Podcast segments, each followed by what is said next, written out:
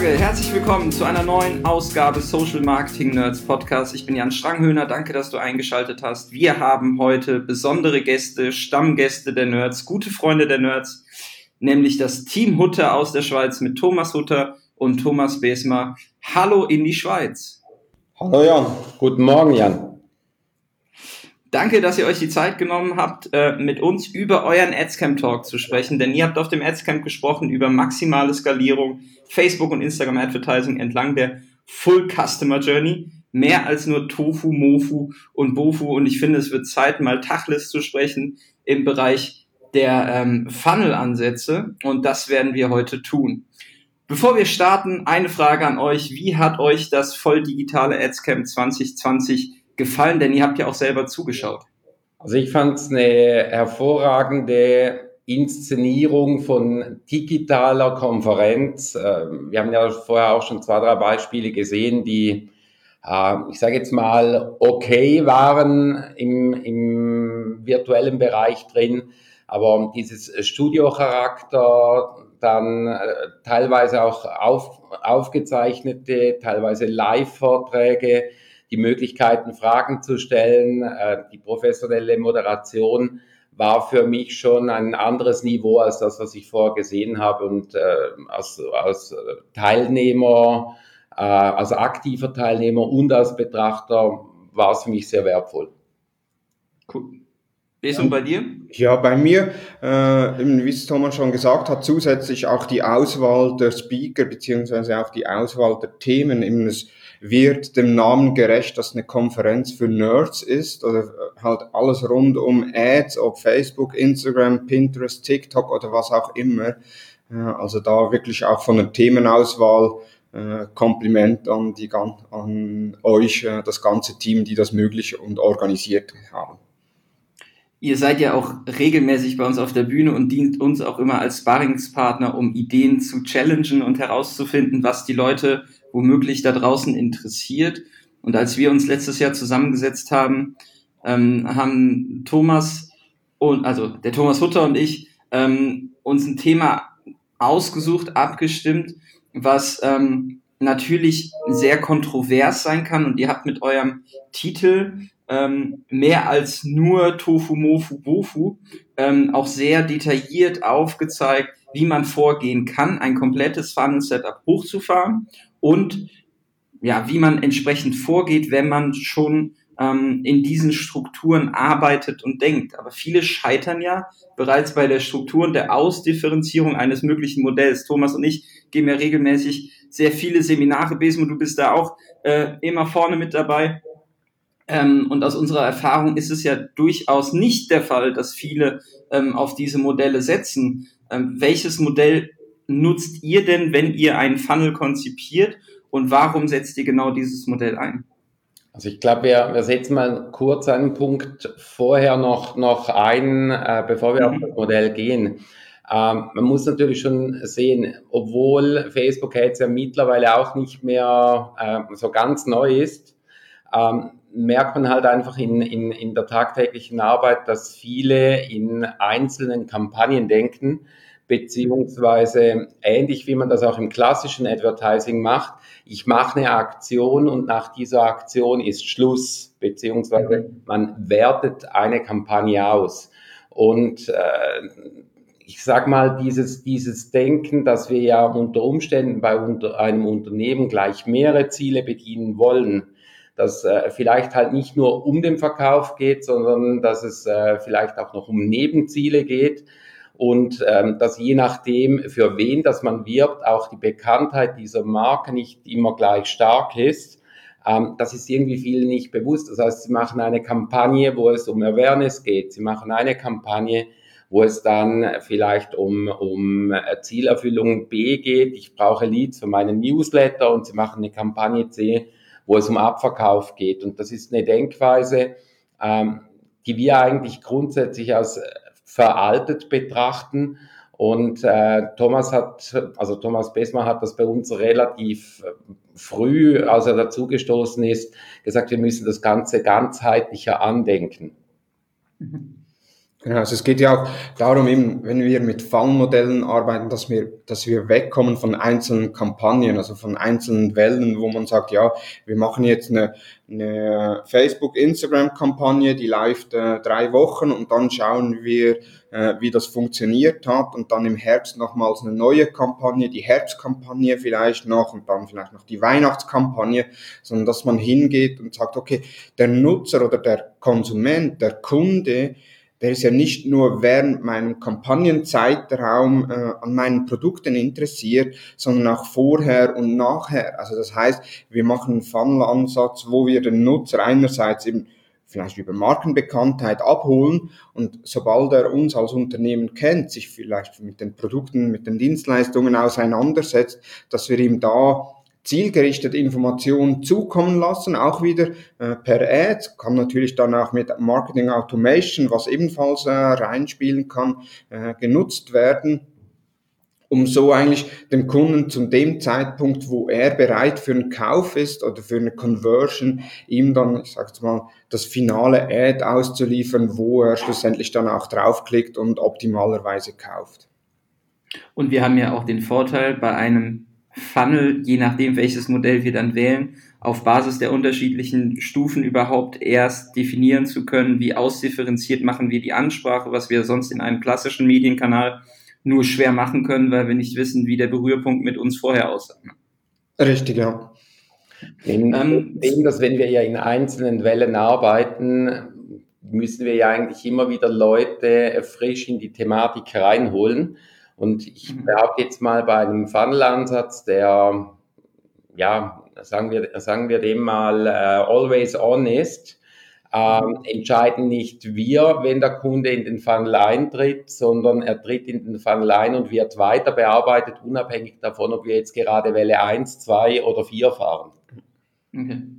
Welche Modelle gibt es da draußen? Sind ja sehr vielfältig. Es gibt irgendwie das AIDA-Modell, es gibt äh, Tofu, Mofu, Bofu, es gibt Awareness, Consideration, ähm, Phasen, die definiert werden in unterschiedlichen Modellen. Dann gibt es Plattformen aus dem Marketing-Automatisierungsbereich, was Besmo eben gesagt hat, wie beispielsweise HubSpot, die sehr stark vom Flywheel sprechen, ähm, wo es gar nicht um das um den Trichteransatz geht, sondern um die kontinuierliche Bespielung unterschiedlicher Touchpoints. Ähm, welches Modell nutzt ihr denn, ähm, um in die Konzeption zu gehen und warum nutzt ihr dieses Modell? Genau, also wir arbeiten da nach dem Modell von Avinash Kaushik, nach äh, See, Think, Do, Care, äh, ein vierstufiges Modell, das sich bei uns bewährt hat, aufgrund dessen eben, dass viele Unternehmen denken noch in Kampagnen, also sie denken noch in Wellen, wo sie sagen, ja, wir haben eine Frühlingskampagne, wir haben eine Sommerkampagne, wir haben eine Herbstkampagne.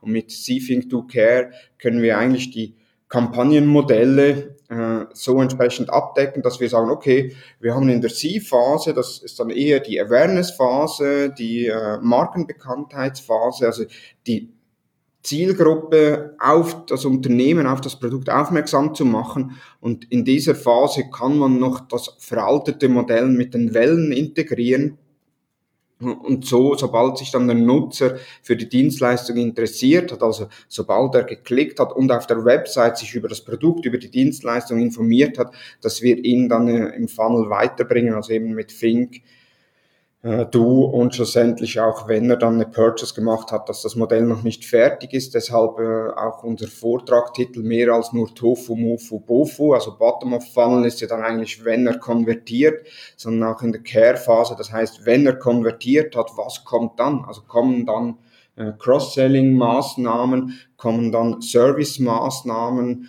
äh, auch nur schon die Aufforderung, hey, bewerte, äh, bewerte dein Produkt auf unserer Webseite, bekomme ich immer mehr äh, von hiesigen Online-Shops, wo ich dann eine Ad sehe, wo es heißt, hey, du hast kürzlich bei uns eingekauft, wie bist du zufrieden? Bewerte jetzt deinen Einkauf und bekomme 10 äh, Euro Gutschein.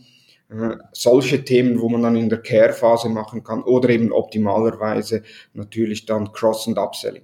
Dieser Tofu, Mofu, Bofu-Ansatz, das ist ja, ich würde jetzt mal sagen, so ein typisch amerikanischer Ansatz, der primär auf den Verkauf abzielt.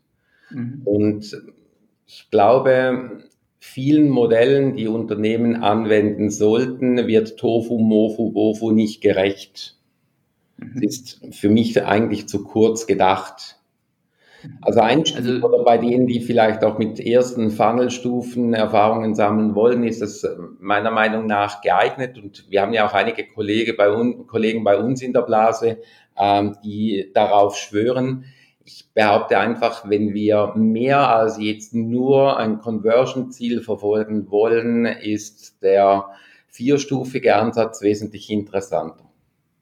Ja, zumal ja auch in der jetzigen Diskussion ähm, also wir, wir sehen ja auch, äh, dass sehr viele Leute sehr viel Zeit haben und sich sehr stark auch ähm, inhaltlich auf den Netzwerken positionieren und das Funnel-Thema und auch die Mark Marketing-Zukunft immer ähm, stärker diskutiert und auch thematisiert wird. Und da ist ja ein Wert ähm, immer elementar oder zentral, auf den sich fast schon alle ein, geeinigt haben, dass es die Metrik ist oder auch die Kern-KPI von einem Unternehmen, ähm, nämlich den Customer Lifetime Value. Und den kann ich ja auch nur sauber steigern, wenn ich einen vernünftigen, ausdifferenzierten Care-Bereich habe, weil sonst äh, mache ich ja im Prinzip immer nur Neukunden und gehe irgendwie auf Conversion und kümmere mich nicht um meine Bestandskunden. Ja, also ab, absolut richtig. Und, und ich glaube, es macht halt auch noch ein bisschen eine Abstufung, äh, was betrachtest du halt eben als Tofu oder Si-Phase? Und was ist dann Mofu oder dann allenfalls die Fink-Phase ähm, mit drin. Ähm, Thomas Besma ist bei uns ein, ein Verfechter, der immer wieder sagt, ein Video-View ist kein Phasenwechsel. Das heißt, mhm. Modelle, die wir in der Praxis immer wieder hören bei, bei Kollegen, die sagen, ja, ja, mach ein Video-Ad und wenn er das Video gesehen hat, dann geh in die nächste Phase. Nur weil sich jemand aber ein Video wirklich äh, zum Prozentsatz auch betrachtet hat, heißt das ja noch nicht unbedingt, dass der in die Fink-Phase kommt. Vielleicht brauche ich da tatsächlich noch mehr Untermalung vom ganzen Thema, um ihn da vorzubereiten. Und äh, auch da denke ich, ist halt dieser dreistufige Ansatz teilweise sogar innerhalb von dreistufigen Ansatz noch zu kurz gedacht. Also wir arbeiten bei uns jetzt eben einerseits, dass wir mit den Stufen arbeiten, See, Think, Do, Care, und dann innerhalb der Stufen noch mit Phasen arbeiten. Also das, was Thomas angesprochen hat, eben, ich sage immer, Social Engagement äh, berechtigen die, den Nutzer noch nicht in die nächste Stufe zu kommen. Also nur weil ich ein Video angeschaut habe, habe ich noch kein Interesse am Produkt gibt natürlich auch wieder Ausnahmen. Wenn das Video zwei Minuten dreißig dauert und ein Produkt sehr ausführlich erklärt und der Nutzer schaut sich das an, dann sieht's wieder anders aus. Aber meistens unsere Ads oder die Ads auf Facebook, Instagram und Co., die sind ja so zwischen äh, 10, 15, maximal so 60 Sekunden. Äh, nur wenn ich dann äh, ein Story-Ad gesehen habe, heißt ja das noch nicht, dass ich mich für das Produkt interessiere. Unter Umständen ist einfach das Creative gut gemacht äh, vielleicht noch mit einer Persönlichkeit beworben, wo, wo mich noch, äh, wo mich persönlich auch anspricht, äh, etc. Also da gibt es ja viele Gründe, warum ich ein Video schaue, ohne dass ich mich jetzt für das Produkt interessiere. Und wir gehen oder wir fahren jetzt den Ansatz, wo wir sagen, okay, sobald ein Nutzer ein Video geschaut hat und er klickt auch äh, auf den Link, landet auf der Landingpage, dann kommt er in die nächste Phase. Und das kann man, man kann, trotzdem mit der Video Custom Audience äh, ausarbeiten, dass man sagt, okay, in der C-Phase, wir machen eine Facebook-Ad-Kampagne mit dem Ziel Video View und eine zweite äh, Kampagne ebenfalls in der C-Phase mit dem Ziel Traffic und in der Kampagne Traffic nehmen wir nur die Personen, die äh, in der Video View-Kampagne das Video geschaut haben. Hm. Ich finde es ganz spannend, weil die Plattformen an solche, auch von Creator-Seite, werden ja immer videolastiger. Und wenn man das irgendwie übersetzen würde, wenn du ein Video gesehen hast, hast du ein Kaufinteresse. Ähm, das würde ja erstmal bedeuten, dass irgendwie Interaktion und diese, diese ja, dieses Beschäftigen mit dem Content eine direkte Korrelation zum Kaufverhalten hat, was wir schon bei Likes und Engagement auch von Facebook-Seite her äh, bestätigt bekommen haben, dass nicht, dass das nicht der Fall ist. Und man müsste ja auch sagen, wenn immer mehr Videocontent auf die Plattform kommt, ähm, stumpft man ja auch ein wenig ab, weil man sehr viel Videocontent konsumiert und sich im Zweifel gar nicht mehr zwei, drei Stunden später daran erinnern, erinnern kann, dass man ein bestimmtes Video gesehen hat. Ne? Richtig, ja. Ich meine, Facebook predigt uns jetzt seit gefühlt drei Jahren Video, Video, Bewegtbild, Video, Bewegtbild. Und ja. wenn das entsprechend zunimmt, dann kannst du dann irgendwo auch sagen, drei oder fünf Sekunden oder, oder 25 Prozent von einem Video äh, ist nichts mehr, weil die Leute sind sich ja auch eher gewohnt, dass halt Bewegtbild läuft, also schaut man auch einen kurzen Moment zu. Mhm. Und, und äh, ich meine, klar, wenn du jetzt ein, ein langes Video hast in, in einer Sie-Phase, was in der Regel ja nicht der Fall ist, aber jemand schaut sich das äh, zu 100 Prozent durch, dann könntest du durchwegs äh, darüber diskutieren, ist jetzt diese Person interessiert oder nicht. Vielleicht ist aber einfach nur das Video gut gemacht und ich meine, ich schaue mir auch das eine oder andere Video auf, ein, auf der Plattform an, wo ich einfach finde, sau gut gemachtes Video oder äh, inter, in, interessante Inszenierung vom Ganzen, habe aber am Produkt null Interesse. Mhm. Okay. Ja, spannende These, weil gerade diese Videoansätze ja durchaus sehr verbreitet sind und ähm, ich glaube auch, dass wir, dass wir da radikal über die DSV-Phase ähm, oder zu Beginn bei der Neukundenansprache ähm, intensiver reingehen müssen, als nur einen losen Kontakt zu schaffen, um ihn dann weiter zu qualifizieren. Ich habe vor, glaube ich, drei Jahren beim Growth Summit vom André Morris in Frankfurt den Avinash Kauczyk gesehen, also jeder, der mal die Möglichkeit hat, diesen Menschen, der ist Chief Evangelist bei Google gewesen, der ist unfassbar unterhaltsam und er ist über die Bühne gepoltert, eine halbe Stunde lang, hat sich deutsche Aktienunternehmen angeguckt, also ähm, die Webseiten und die Marketingmaßnahmen und ähm, hat eigentlich nur geflucht, weil äh, er es so schlecht fand, wie die Nutzerführung war. Und sein Credo war immer, nobody wants to stuck in your fucking funnel. Einfach aus dem Grund, weil er genau eure These auch an der Stelle stützt und sagt, hey, ähm, wir sind Individuen, wir haben unterschiedliche Bedürfnisse. Wenn die Stufen nicht ausdifferenziert ausgebaut sind mit unterschiedlichen Ansprachen, mit unterschiedlichen Bedürfnissen und einfach stringent von Stufe A zu B zu C zu D gedacht wird und man die Annahme hat, ein Berührpunkt pro Stufe reicht aus, dann werden die Leute an irgendeiner Stelle äh, ja, stehen bleiben und dann sind sie halt immer wieder in der Wiederansprache dieser Funnelstufe ähm, und bleiben quasi dann in dem Modell stehen. Ne? Also das ist halt die Gefahr besteht ja auch durchaus. Also ich denke gerade beim Einsatz vom, vom Pixel auf einer Webseite, wo du innerhalb von einer Webseite auch gewisse Bereiche der Website und Qualifikationsmerkmale des Nutzers innerhalb von diesen Bereichen der Webseiten, wenn, wenn, wenn du die mit Hand des Pixels gut identifizieren kannst und das ebenfalls innerhalb der Customer Journey berücksichtigst, dann bist du auch mit einem Modell nach See, Think, Do, Care abgestützt auf die Interaktion innerhalb der Webseite oder an anderen Touchpoints, sei das äh, im, im Newsletter-Bereich oder wo auch immer, äh, bist du dann relativ nah an diesem Flywheel-Ansatz, obwohl du ein klares Mo äh, Rollenmodell hast nach See, Think, Do, Care.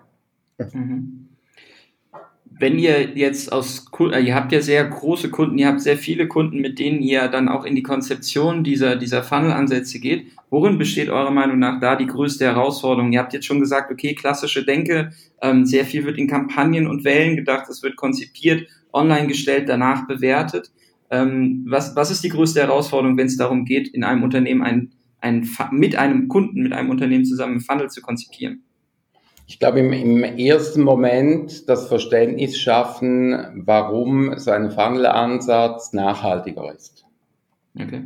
Im, Im ersten Schritt. Genau, einerseits das und dann im nächsten Schritt kommt es dann äh, darauf an, eben wie bilden wir die Zielgruppen auf den einzelnen Fallstufen. Natürlich, eben wenn man mit Social Engagement arbeitet, dass man sagt, man macht Video Viewer und äh, nimmt eine Video Custom Audience und stellt die dann in die nächste Stufe, also beispielsweise eben in die Think-Stufe und bewirbt die dann mit weiteren Produkten oder mit detaillierten Angaben zum Produkt, dann hat man automatisch natürlich mehr Personen in der Think-Stufe unter Umständen ist auch der Einkauf auf Facebook und Instagram günstiger, weil die Zielgruppe größer ist und der Algorithmus von Facebook mehr Möglichkeiten hat zu optimieren. Aber der Erfolg schlussendlich die Zielsetzung, äh, Käufe zu generieren oder was auch immer, äh, nicht unbedingt äh, oder nicht maßgeblich verbessert werden. Und da, das ist dann auch was, was man mit dem Kunden anschauen muss. Schlussendlich eben, es ist ein Trichtermodell oder es ist ein Funnelmodell und eher eigentlich im Funnel ist ja der falsche Begriff, sondern es ist eher eigentlich ein Sieb. Das heißt, in der Siebphase, wenn mir die, wenn die Zielgruppe nicht auf das Ad anspringt, beziehungsweise sich nicht für das Produkt interessiert, dann bringt es auch nicht, wenn ich die Person dann ins, ähm, in die Think-Phase leite oder von der Think-Phase dann in die Do-Phase, sondern da halt lieber schon in der Sie-Phase sehr hart selektieren, und nur die Personen weiternehmen, die wirklich, wirklich auch ein Interesse geäußert haben und den Funnel aber so aufbereiten, dass Personen, die beispielsweise in der C-Phase noch kein Interesse geäußert haben, das kann sich ja äh, unter Umständen 30 Tage, 60 Tage, 90 Tage später wieder ändern, dass der Funnel so aufbe aufgebaut wird, dass er wirklich always on ist. Das heißt, dass ich die Kampagne oder der ganze, das ganze Fallmodell von A bis Z oder von, von Januar bis Dezember laufen lassen kann. Und laufen lassen kann bedeutet ja auch, ich plane das budgetär anders, ne? weil eine, wenn ich aus der Klassik, in Anführungszeichen Klassik komme, dann habe ich bei den Wellen ja fest definierte Kampagnenbudgets, die ich irgendwie eingeplant habe und die dann auch aufgebraucht sein müssen. Ein Always-On-Konzept kann ja, wenn es am Ende gut funktioniert und man es am Umsatz oder am generierten Gewinn oder Impact auf das Business entsprechend dann bemessen kann, ähm, endlos viel Geld eigentlich ziehen, ja, wenn die Ergebnisrate am Ende stimmt. Aber die meisten Unternehmen scheitern ja daran, ähm, ihre unternehmensrelevanten Kennzahlen den Funnelstufen zuzuordnen und bewerten die Funnelstufen nach Plattformmetrik. Genau, also es ist, geht sogar noch einen Schritt weiter. Die meisten Unternehmen scheitern daran, klare Zielsetzungen zu definieren. Also mhm. wenn wir Briefings bekommen, wo es heißt, ja, wir möchten gerne die Markenbekanntheit erhöhen und wir möchten Käufe generieren, ja, dann ist das keine Zielsetzung, sondern das ist dann einfach mal ein Wunsch, der geäußert wurde. Auf die Rückfrage, ja, die aktuelle Markenbekanntheit und äh, auf wie viele Prozentpunkte muss die gesteigert werden. Wenn da keine Antwort kommt, dann weiß man, okay, äh, die Hausaufgaben im Unternehmen sind noch nicht gemacht. Aber es ist richtig, die Budgetverteilung äh, ist da natürlich dann auch unterschiedlich. Jetzt ist auch wieder die Zielsetzung oder die Frage der Zielsetzung. Wenn wir in der Do-Phase jetzt im E-Commerce-Bereich auf Purchase gehen, äh, dann ist klar, dass das, ich sage jetzt mal, ähm, dass das Budget anhand des Erfolgs eingeteilt wird. Dass ich sage, okay, für den ersten oder für die ersten zwei Monate definiere ich ein Budget und wenn dann die Optimierungsphase durch ist und ich so einen skalierbaren ROAS habe, äh, kann ich dann selbst bestimmen, wie viel Geld ich möchte. Weil wenn ich dir 100 Euro gebe und du gibst mir 400 Euro zurück, dann ist dann meine erste Frage, hey, äh, darf ich dir 1000 Euro geben? Das, das sollte im besten Fall die Antwort oder die, die Fragestellung sein und nicht, äh, ich kann dir nur weiter jeden Monat 100 Euro geben, weil im Januar haben wir das so festgelegt. Ne? genau. Und dann kommt dann auch wieder das Flywheel zum Einsatz, schlussendlich, oder? Weil wenn ich, äh, meistens Kampagnen sind ja aus dem Marketing getrieben, die dann vielleicht einen Sale unterstützen müssen. Aber wenn jetzt schlussendlich, ich sage jetzt mal in einem B2B-Unternehmen, äh, der Funnel den Sale unterstützt, warum kann dann nicht der Sale auch noch Budget vom Sale für die Marketingkampagne freisprechen? Super. Ähm, wenn ich, du hattest, ihr hattet eben dieses Thema in Wellen, das ist eigentlich ein sehr schönes Bild. Ähm, jetzt geht es ja darum, wenn man sagt, okay, wir wollen diesen Ansatz implementieren und das ganze Thema umstellen. Wir haben jetzt keinen Redaktionsplan, wo wir jeden Beitrag irgendwie mit 100 Euro boosten oder wir haben jetzt nicht die große Brandkampagne, die irgendwie über den Sommer läuft und danach ist eher Apple. Ja? Ähm, ist eure Empfehlung, dieses alte Setup in Anführungszeichen mit verschiedenen Wellen ähm, nach und nach in ein Funnel-Konstrukt zu überführen? Ist das überhaupt möglich oder braucht es den harten Cut? Also ich glaube, der harte Cut macht das Ganze einfacher und du kannst dir auch überlegen, wenn du, ich sage jetzt mal, typisches Modell ein Unternehmen, das vier Wellen fährt in einem Jahr, dass du sagst, okay, ich nehme von jeder Welle einen Teil des Budgets weg, was ich auf die Always-On-Geschichte lege und fahre dann tatsächlich halt diese vier größeren Wellen mit Pausen dazwischen, lassen aber den, den Teil, der nach der Sie-Phase steht, ähm, einfach weiterlaufen mit diesem Budget verteilt aufs Jahr. Weil ich meine, wenn du, wenn du die Budgetaufteilungen betrachtest bei jetzt See, Think, Do, Care, ist ja in den meisten Fällen so, dass etwa 70 bis 80 Prozent des Budgets im Normalfall in, in, in die erste, in die oberste Phase reingehen. Und äh, der Mammutanteil ist ja nicht in den unteren Bereichen mit drin, also kann man da durchaus auch ein bisschen strecken. Okay. Ja, wir haben, äh, ich glaube, wenn man die, diese dreistufige Geschichte von Facebook nimmt, dann ist es immer so in den, wobei Facebook tatsächlich auch mittlerweile von Tofu, Mofu, Bofu spricht, das haben sie uns am, am Dienstag dann auch im, in einem Call nochmal aufgezeigt und die Empfehlung da ist tatsächlich 60 bis 90 Prozent ähm, in die oberen Stufen zu stecken und ähm, dann entsprechend 40 bis oder 10 bis 40 Prozent nur in die, in die unteren Stufen. Ähm, wobei natürlich auch die Art und Weise, wie der Algorithmus bei Facebook gerade arbeitet, sehr häufig auch einfach das Konsolidieren eines Funnels oder das komplette Aufbrechen nur jetzt auf das reine Conversion-Ziel ähm, oder hin auf das reine Conversion-Ziel optimiert, ähm, häufiger tatsächlich schn schnellere Erfolge einstellt. Ne? Also das haben wir jetzt tatsächlich so ein bisschen gemerkt, dass ähm, gerade wenn diese Budgetverteilung irgendwie in Corona-Zeiten knapp wird, dass man ähm, vielleicht nochmal diesen Ansatz überdenkt und sagt, okay, hey, habe ich nicht vielleicht doch ein Impulskaufprodukt oder kriege ich nicht vielleicht doch direkte Conversions hin, ohne diesen, diesen Funnel-Ansatz zu gehen. Aber dann bedingt es halt nur ein Ziel und das ist dann Abverkauf. Und ähm, wir haben ja nicht nur E-Commerce-Unternehmen da draußen. Ne? Das muss man ja auch immer, immer überlegen. Und was mich so ein bisschen stört bei der Funnel-Diskussion ist, dass es halt immer sehr stark vom E-Commerce aus gedacht wird. Wie ist denn eure Erfahrung? Also bieten sich diese Funnel-Ansätze auch außerhalb vom E-Commerce an? Habt ihr da Erfahrung? Also wenn ich jetzt sage, ähm, ich bin im B2B-Bereich unterwegs oder ich bin im FMCG-Bereich unterwegs. Ähm, habt ihr da schon Funnel-Ansätze implementiert, gesehen? Also, oder sagt ihr, das ist ein reines E-Commerce-Thema? Ich glaube, du kannst generell sagen, dass das, äh, ich, ich kann mir nicht vorstellen, dass es eine Branche oder ein Thema gibt, wo ein Funnel nicht angewendet werden könnte.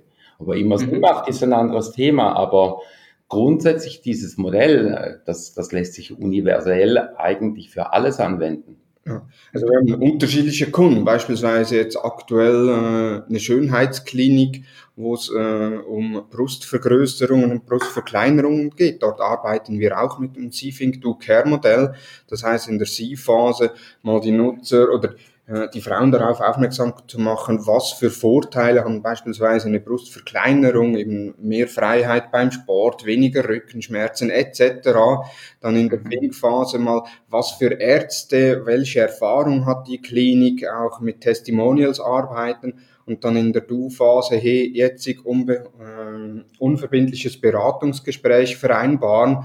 Und sobald dann das Ver Beratungsgespräch vereinbart wurde, wird eine Custom Audience erstellt, wo es dann in die Care-Phase geht, wo es dann eben heißt, hey, äh, das sind andere äh, Personen, die äh, die gleichen Erfahrungen gemacht haben wie du, entscheide dich jetzt für eine Operation beziehungsweise nach der Operation, was gibt es für Möglichkeiten, um das Ganze zu pflegen. Also da eben ein Beispiel von vielen, Meistens macht der Funnel-Ansatz dann Sinn, wenn das Unternehmen oder wenn die Kampagne mehrere Ziele erfüllen soll. Also beispielsweise im FMCG-Bereich, äh, wo ich ja dann eher zum Retailer gehe und einkaufe, wo ich jetzt weniger auf E-Commerce äh, hinspiele. Aber wenn ich da einen Produktlaunch mache, dass ich sage, okay, ich ich möchte das Produkt, ein neues Produkt lancieren, also eher so in der C-Phase Brand Awareness, Markenbekanntheit, äh, Reichweite. Und jetzt Personen, die sich damit auseinandergesetzt haben, die beispielsweise äh, das Video angeschaut haben, auf die Website geklickt haben,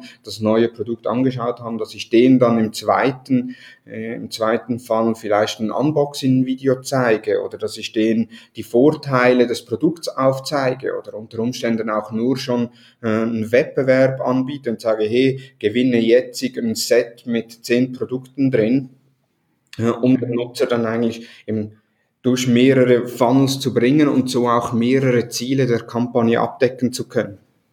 Aber natürlich, also die, diese Branchen, die du, die du ansprichst, egal ob es FMCG ist oder, oder dann auch vielleicht B2B oder im Dienstleistungsbereich, ähm, dadurch, dass du natürlich nicht den Vorteil hast, wie im E-Commerce eine direkt messbare Conversion zu haben, ist halt der jeweiligen Stufe dann einen Erfolg zu, zuordnen, ähm, Fleißarbeit, ne? Und, ähm, und irgendwie auch da, da braucht es halt eine gewisse Expertise im Bereich Messbarkeit. Und ähm, da schrecken natürlich dann auch viele Unternehmen irgendwie zurück, weil sie sagen, ja, am Ende kann ich es ja gar nicht messen. Aber ähm, das ist ja nicht der Fall. Es gibt ja durchaus Methoden wie die Studien, die man mit Facebook machen kann, beispielsweise Brandlift oder Conversion Lift Studies, ähm, die dir dann helfen zu sagen, okay, war das erfolgreich oder nicht. Genau. Aber ich, ich teile, ja, sag mal schlussendlich eine Conversion muss ja nicht immer ein Kauf sein. Also beispielsweise, wenn ich äh, jetzt äh, Medienhaus anschaue, ich, ich habe ich hab eine Zeitung, Print und Online, Und wenn ich da mit dem Funnel-Modell arbeite, dann ist natürlich in der Do-Phase ist schlussendlich der Nutzer hat ein Abo abgeschlossen. Also das ist dann genau. gekauft.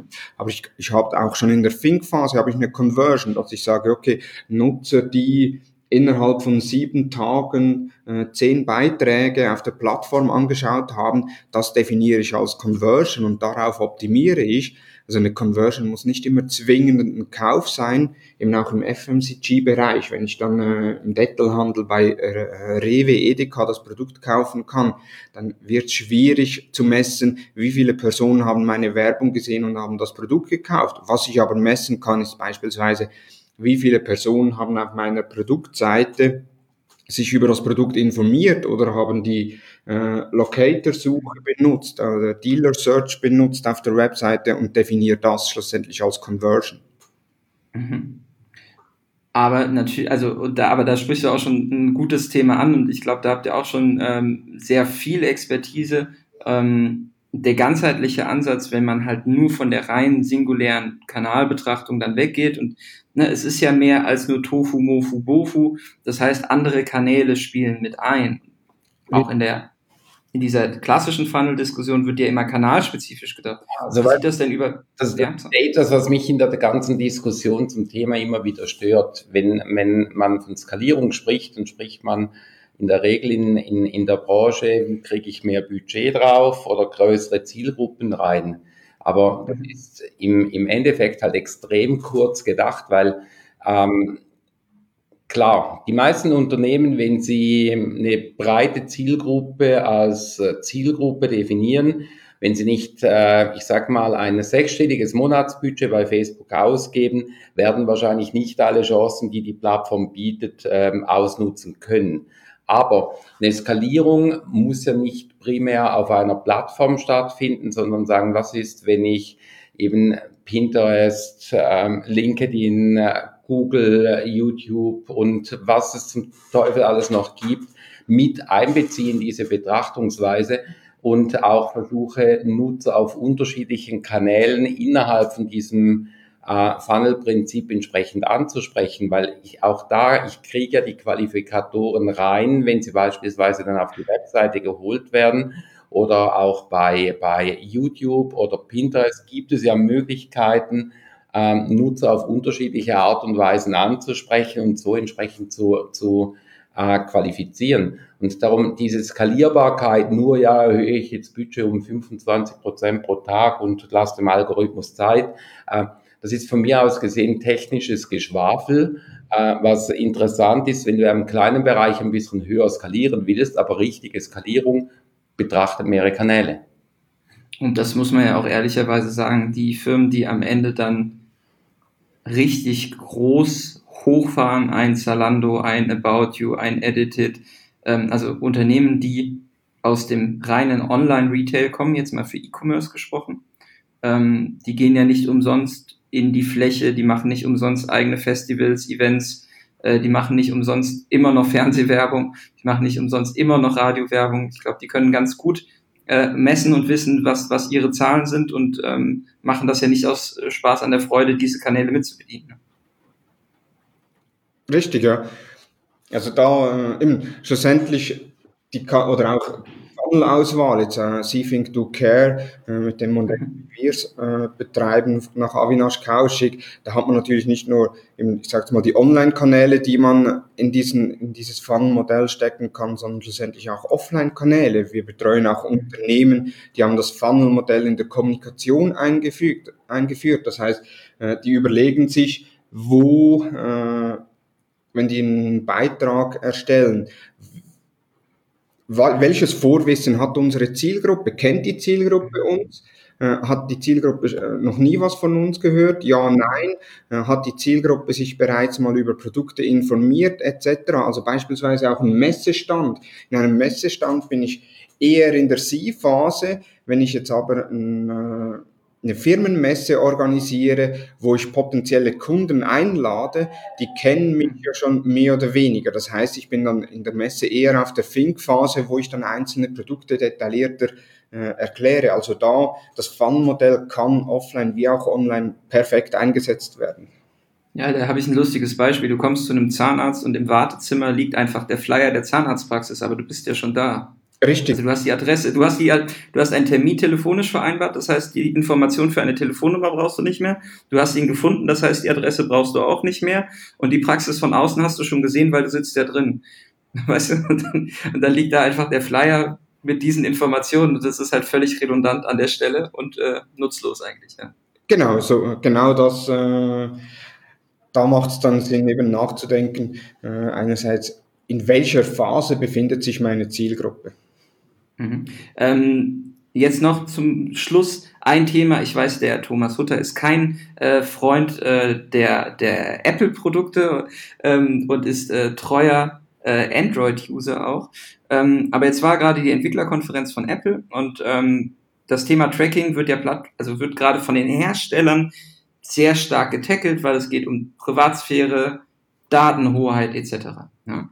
Ähm, so ein Funnel-Modell, wenn wir es haben über die verschiedenen Plattformen hinweg, ähm, bedingt ja eigentlich, dass wir eine messbare Umgebung haben, in der wir Berührpunkte mit uns sauber identifizieren können. Beispielsweise mit einem Pixel oder mit einem Opt-in etc.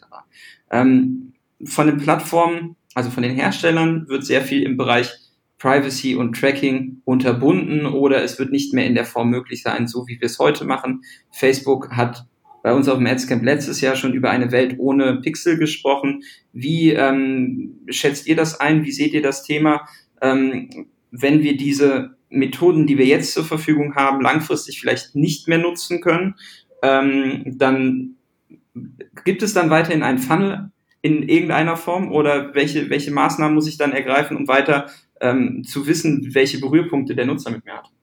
Genau, also es wird auch weiterhin Funnels geben. Wir haben ja beispielsweise auf Facebook haben wir auch die Möglichkeit, dass wir einen kompletten Funnel äh, über Facebook Werbemittel abbilden können. Also im mhm. Review, ja. Dann äh, Instant Experience Ads etc. Also ich könnte da eigentlich einen kompletten Funnel über Facebook abbilden, auch auf anderen Plattformen, die nachholen, wo ich äh, den Funnel äh, innerhalb der Plattform mit Social Engagement äh, abbilden könnte.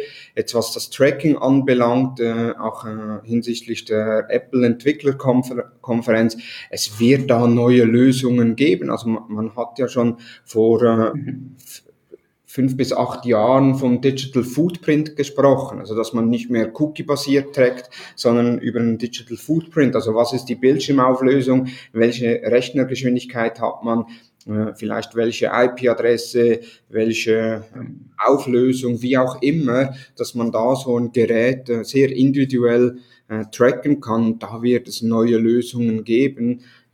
Ich bin überzeugt, Facebook wird nicht einfach sagen, ah, okay, gut, Cookie ist nicht mehr möglich, Tracking ist eingeschränkt, also lassen wir das, sondern die ja. da bestrebt, neue Lösungen zu entwickeln. Hm. Ja, und das, das Shop-Thema und das Checkout-Thema auf der Plattform spricht ja für deine These, dass es dann einen Funnel gibt, der komplett auf der Plattform abgebildet wird.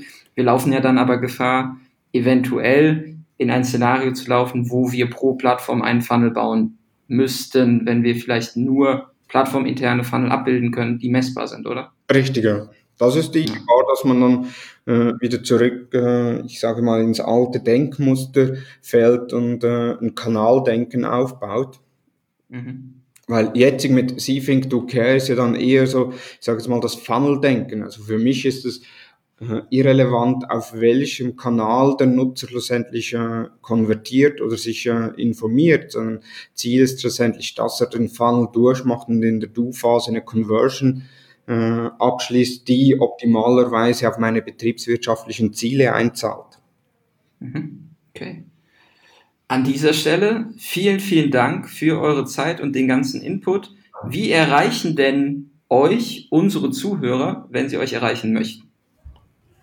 Ja, also ich glaube grundsätzlich die Webseite ist nach wie vor ein recht guter Anlaufspunkt. Äh, thomas.com mit dem Blog oder die hutter-consult.com äh, mit dem Dienstleistungsangebot. Und ich glaube auch, äh, der regelmäßige Podcast, den Thomas Besmar mit interessanten Personen führt, äh, Digital Upgrade, äh, Digital Marketing Upgrade, ähm, der ist dann auf allen Plattformen verlinkt. Ich denke, das ist auch ein ganz guter Punkt, um ein bisschen mit uns in Kontakt zu kommen. Den Digital Marketing Update verlinke ich auch natürlich gerne. Ich war ja auch schon ähm, bei euch zu Gast. Vielen Dank dafür die Möglichkeit. Es hat mich sehr gefreut, eure Gedanken zum Thema Funnel auch so ehrlich und ausdifferenziert diskutieren zu können. Wenn ihr Interesse habt, mit beiden Thomasen über das Thema zu diskutieren, ähm, sie sind sehr aktiv auf LinkedIn, ähm, folgt ihnen, folgt der Huko Crew. Ähm, es lohnt sich immer. Und an dieser Stelle vielen Dank fürs Einschalten. Wenn euch die Folge gefallen hat, bewertet uns auf den gängigen Plattformen. Und wenn ihr Feedback zu der Folge habt, meldet euch einfach bei mir, jan.smnerds.de. Wir freuen uns immer auf Anregungen und konstruktives Feedback. In diesem Sinne vielen Dank fürs Zuhören und bis bald. Ciao.